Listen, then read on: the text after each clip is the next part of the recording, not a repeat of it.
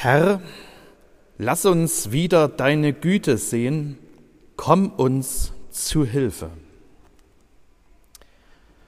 Gottes Hilfe, die können wir schon gut gebrauchen.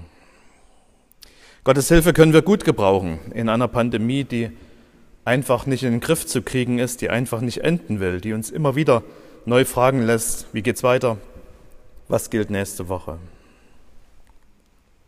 Herr, lass uns wieder deine Güte sehen, komm uns zu Hilfe. Gottes Hilfe können wir gut gebrauchen in einer Welt, die so durcheinander und so unfriedlich ist. Mit diesem Sonntag beginnt die ökumenische Friedensdekade, die zehn Tage bis zum Buß- und Bettag. In diesen zehn Tagen sind wir besonders aufgerufen, für den Frieden in der Welt zu beten. Ich kenne das schon als Jugendlicher in den 1980er Jahren, Schwerter zu Flugscharen, das war das prägende Motto damals. Es hat sich viel verändert seitdem, der Kalte Krieg ist vorbei, aber es ist eben lange kein Frieden.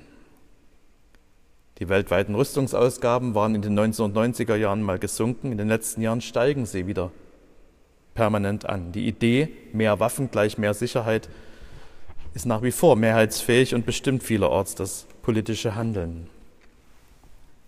Herr, lass uns wieder deine Güte sehen, komm uns zu Hilfe.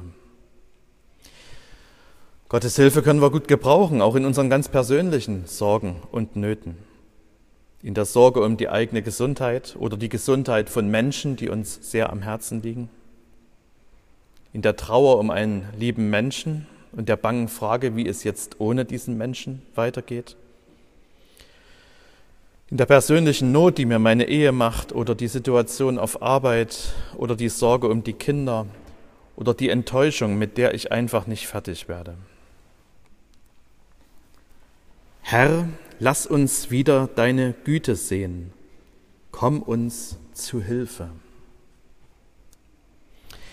Ja, es könnte unser Gebet sein, was wir da im Psalm 85 lesen und was jemand lange, lange vor uns gebetet hat. Und es soll ja auch unser Gebet sein. Oder es kann jedenfalls unser Gebet sein. Denn das sind die Psalmen ja. Es sind Gebete, es sind Gebrauchstexte, die uns überliefert wurden, um gebetet zu werden. Ja, und da geht es uns nun verschieden. Manchmal sprechen uns die Bilder ganz unmittelbar an. Der Herr ist mein Hirte, mir wird nichts mangeln. Manchmal erschlägt uns die sprachliche Dichte dieser Texte. Manches kennen wir auswendig. Barmherzig und gnädig ist der Herr, geduldig und von großer Güte. Und manches bleibt uns ziemlich fremd. Dietrich Bonhoeffer hat mal was Schönes über die Psalmen geschrieben, hat geschrieben, in vielen Kirchen werden sonntäglich oder sogar täglich die Psalmen im Wechsel gelesen oder gesungen. Diese Kirchen haben sich einen unermesslichen Reichtum bewahrt, denn nur im täglichen Gebrauch wächst man in jenes göttliche Gebetbuch hinein. Bei nur gelegentlichem Lesen sind uns diese Gebete zu übermächtig in Gedanken und Kraft, als dass wir uns nicht immer wieder zu leichterer Kost wendeten.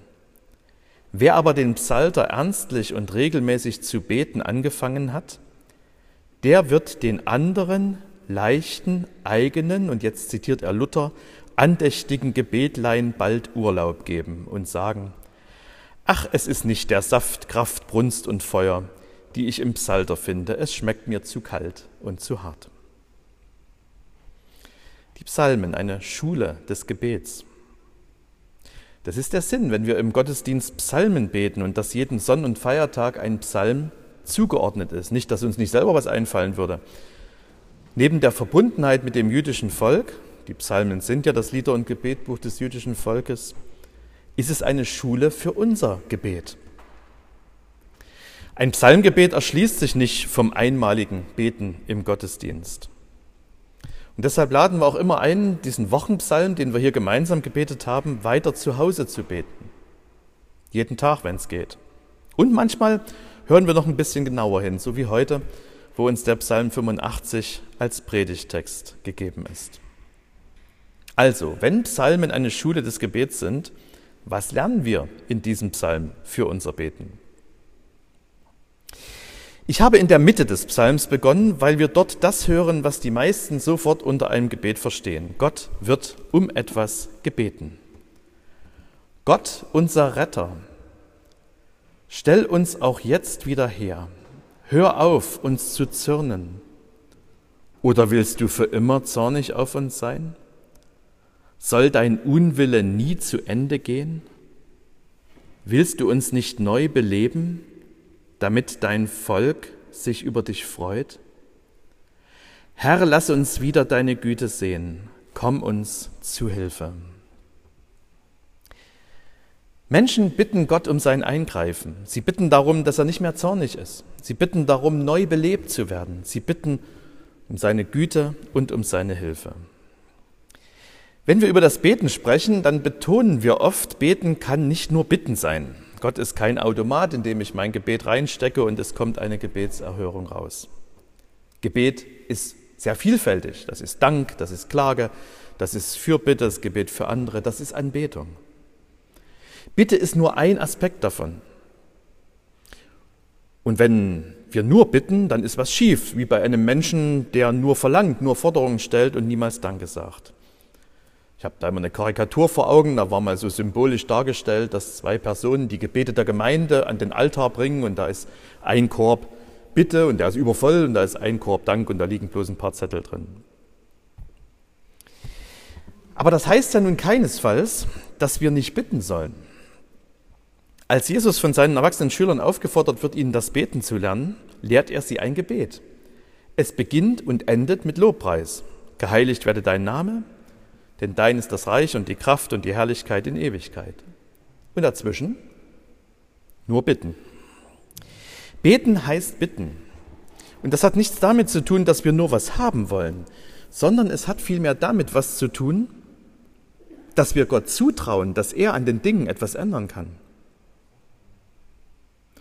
Wenn wir in der Friedensdekade zehn Tage lang für den Frieden in der Welt beten, dann steht ja die Frage im Hintergrund, trauen wir Gott zu, dass er an den Zuständen der Welt etwas ändern kann? Trauen wir Gott zu, dass er Corona besiegen kann? Trauen wir Gott zu, dass er den Krebs heilen kann? Trauen wir Gott zu, dass er meine ganz persönliche Not kennt und ändern kann? Und das wiederum hat was damit zu tun, womit dieser Psalm 85 beginnt. Denn vor dem Bitten kommt das Erinnern. Herr, früher hast du gezeigt, dass du dein Land liebst und hast für dein Volk alles wieder zum Guten gewendet. Sein Unrecht hast du weggenommen und seine ganze Verfehlung zugedeckt. Du hast seinen Zorn zurückgezogen und seine schreckliche Glut wieder abgewendet. Die Bitte im Mittelteil des Psalms ist ein Resultat aus den Erfahrungen der Vergangenheit. Man bittet Gott, weil man erlebt hat, dass Gott es kann, dass er schon einmal die Not gewendet hat.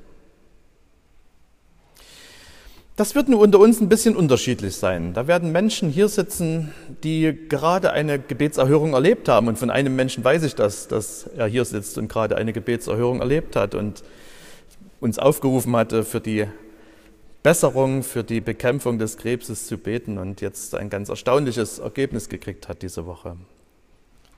Es werden aber auch Menschen hier sein, denen das nicht so deutlich vor Augen steht. Die sagen, ja, schon, aber ja, wie oft haben wir hier schon um den Frieden in der Welt gebetet und? Wie oft haben wir hier schon um das Ende der Pandemie gebetet und? Wie oft habe ich schon für meine Ehe, für meine Arbeit, für meine erwachsenen Kinder, für meine Not gebetet und? Bei der Erinnerung an Gottes Eingreifen, mit der der Psalm 85 beginnt, geht es, nach allem, was uns die Bibelwissenschaft lehrt, um die größte Katastrophe in der Geschichte des Volkes Israel. Das war die Verschleppung der Bewohner nach Babylon. Die Propheten, die Sprecher Gottes, hatten das gedeutet, haben gesagt, das war eine Strafe Gottes. Ihr habt Gottes Gebote missachtet, ihr habt von Gott nichts wissen wollen, deshalb hat Gott euch seinen Schutz und seinen Segen entzogen und das zugelassen. Und später hat Gott in der Person des persischen Königs Kyros einen Retter geschenkt.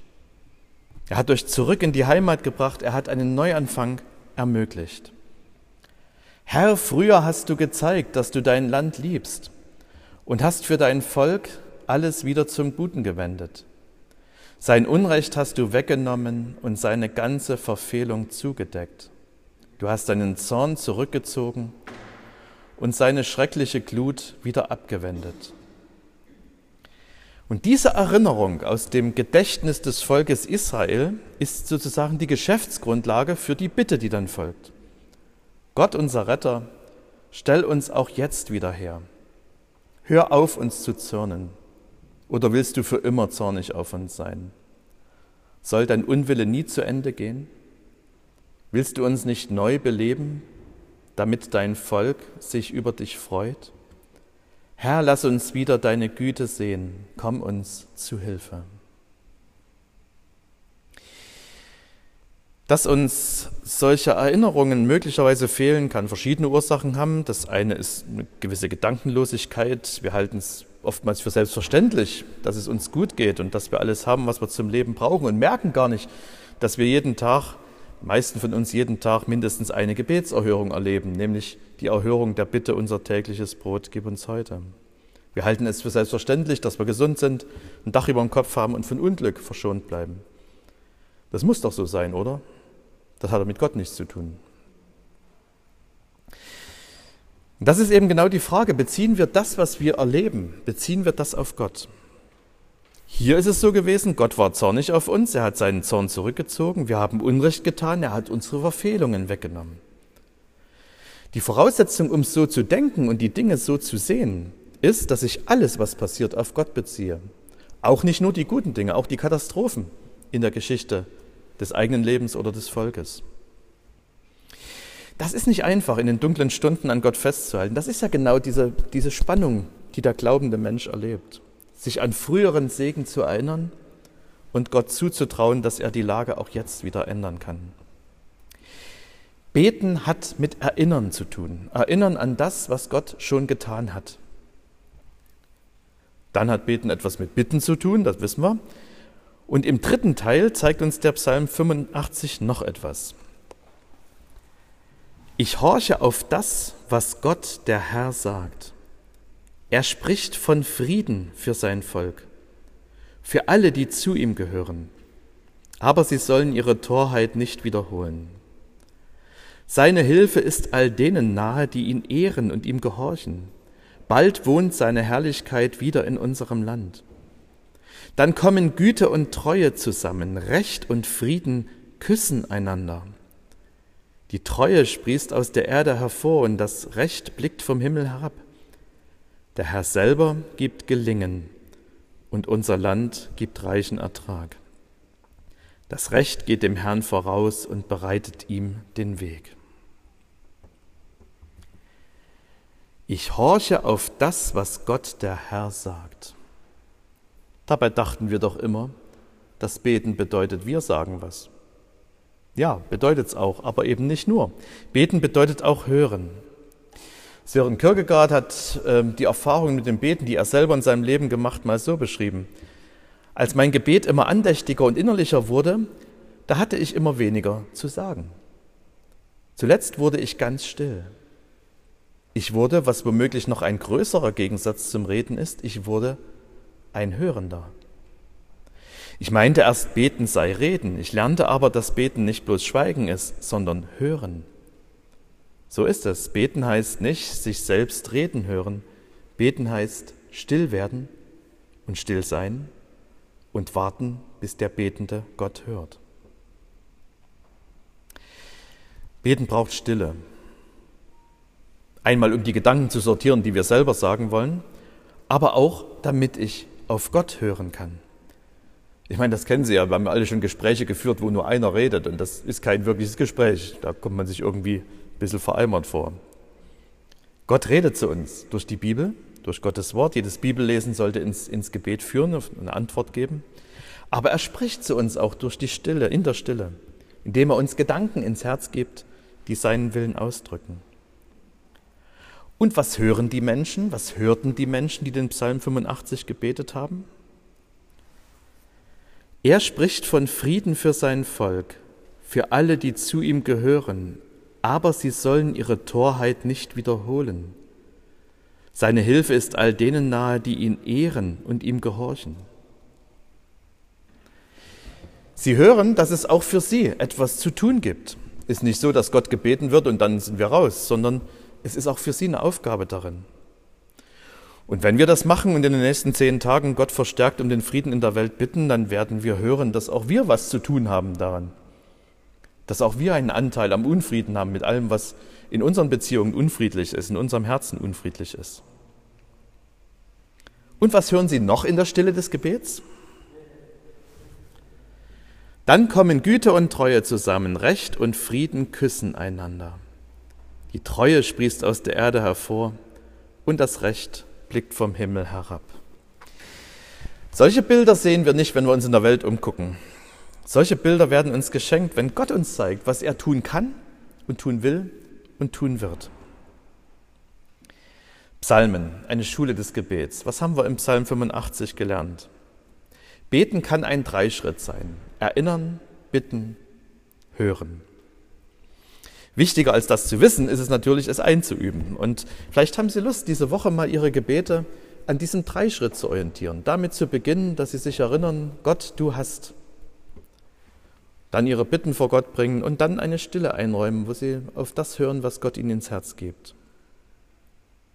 Vielleicht haben Sie auch Lust, diesen Psalm 85 durch die Woche mal zu beten. Er ist nicht so besonders lang, jeden Tag. Vielleicht auch jeden Tag in anderen Übersetzung, im Internet gibt es eine schöne Seite www.die-bibel.de, da haben Sie für jeden Tag eine andere Übersetzung, wenn Sie wollen.